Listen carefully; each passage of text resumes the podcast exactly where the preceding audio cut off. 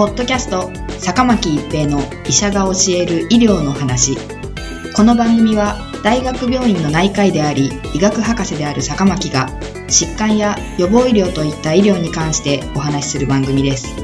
それでは今回の番組をお楽しみください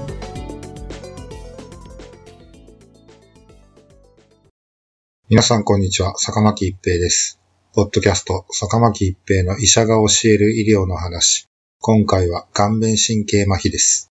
顔面神経は第七脳神経であり、脳の顔面神経核から長い軸索という神経の枝を伸ばしています。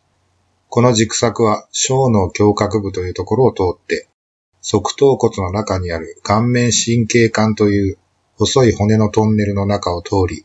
耳たぶの奥の方にある軽乳突孔から側頭骨を出て、さらに耳の前にある自家線の間を貫いて顔面を動かす表情筋に分布しています。この顔面神経核から表情筋の経路のどこかが障害されると、表情筋を動かす信号が入ってこなくなるために、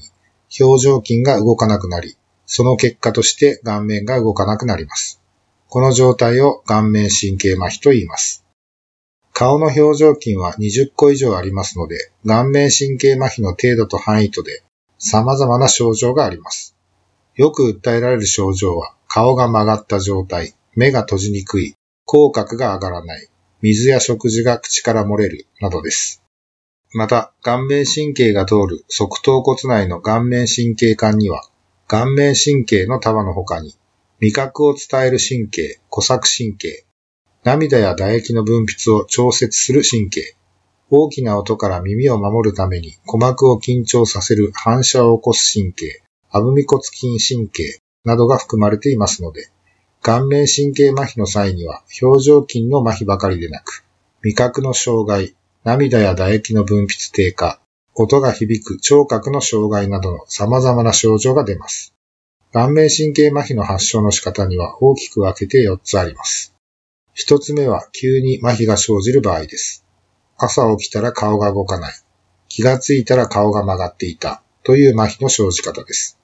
その中で最も多いのがベル麻痺、ハント症候群と呼ばれる顔面神経麻痺です。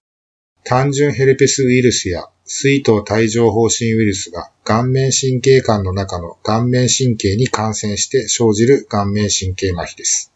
脳卒中でも急に顔面神経麻痺になることがありますが、多くはろれつが回らなくなったり、頭痛、意識障害、手足の麻痺や痺れなどの症状が合併します。脳卒中が原因であれば、一刻も早期の治療が必要ですので、救急車で脳神経外科や救急科を受診することをお勧めします。二つ目は、外科手術や怪我の後に麻痺が生じる場合です。超神経腫瘍や小脳腫瘍などの脳腫瘍摘出のための脳神経外科の手術、真珠腫摘出のための耳鼻咽喉科の手術、自家腺腫瘍、癌などの摘出のための手術などに伴い、顔面神経が損傷された場合には、手術後に顔面神経麻痺が生じます。また、顔面神経が通っている側頭骨骨折や顔面の深い傷によって顔面神経が損傷された場合にも、怪我の後に顔面神経麻痺が生じます。三つ目はゆっくりと麻痺が生じる場合です。特殊な神経や血管の病気によって、顔面神経にゆっくりと障害が生じた結果、顔面神経麻痺が生じます。また、聴力の低下も見られる場合には、小神経腫瘍の可能性もありますので、まずは脳神経外科や耳鼻咽喉科を受診されることをお勧めします。さらには、生まれつき麻痺が認められる場合もあります。ベル麻痺、ハント症候群に対する早期初期治療は、脳神経内科または耳鼻咽喉科が担当します。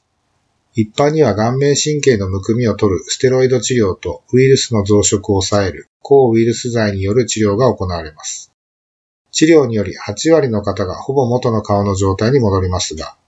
約2割の方で表情筋の動きが不十分な不全麻痺になり、例えば口を動かすと目が一緒に閉じてしまうような異常共同運動という後遺症が残ってしまう可能性があります。最近では早期に適切な表情筋のリハビリテーションを行うことで、こうした後遺症を軽減できることが分かってきていますので、適切な医療機関で適切なリハビリテーションを継続することが重要です。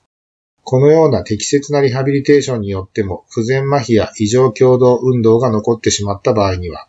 できれば初めの発症から6ヶ月以内に形成外科を受診していただいた方が良いかと思います。